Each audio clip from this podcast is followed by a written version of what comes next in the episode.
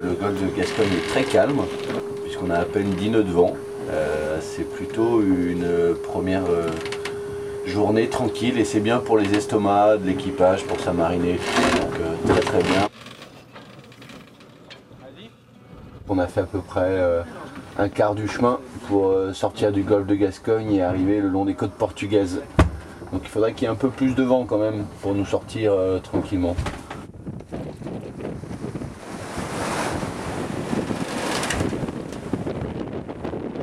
On a fait une petite option tactique à la côte espagnole cette nuit qui est bien payante parce qu'on a du vent maintenant. Et euh, bah, on se, maintenant on se laisse porter par les vents qui vont nous emmener tout droit à Finistéré. Et après on attrape l'Alizé portugais et euh, en voiture Simone jusqu'aux Canaries.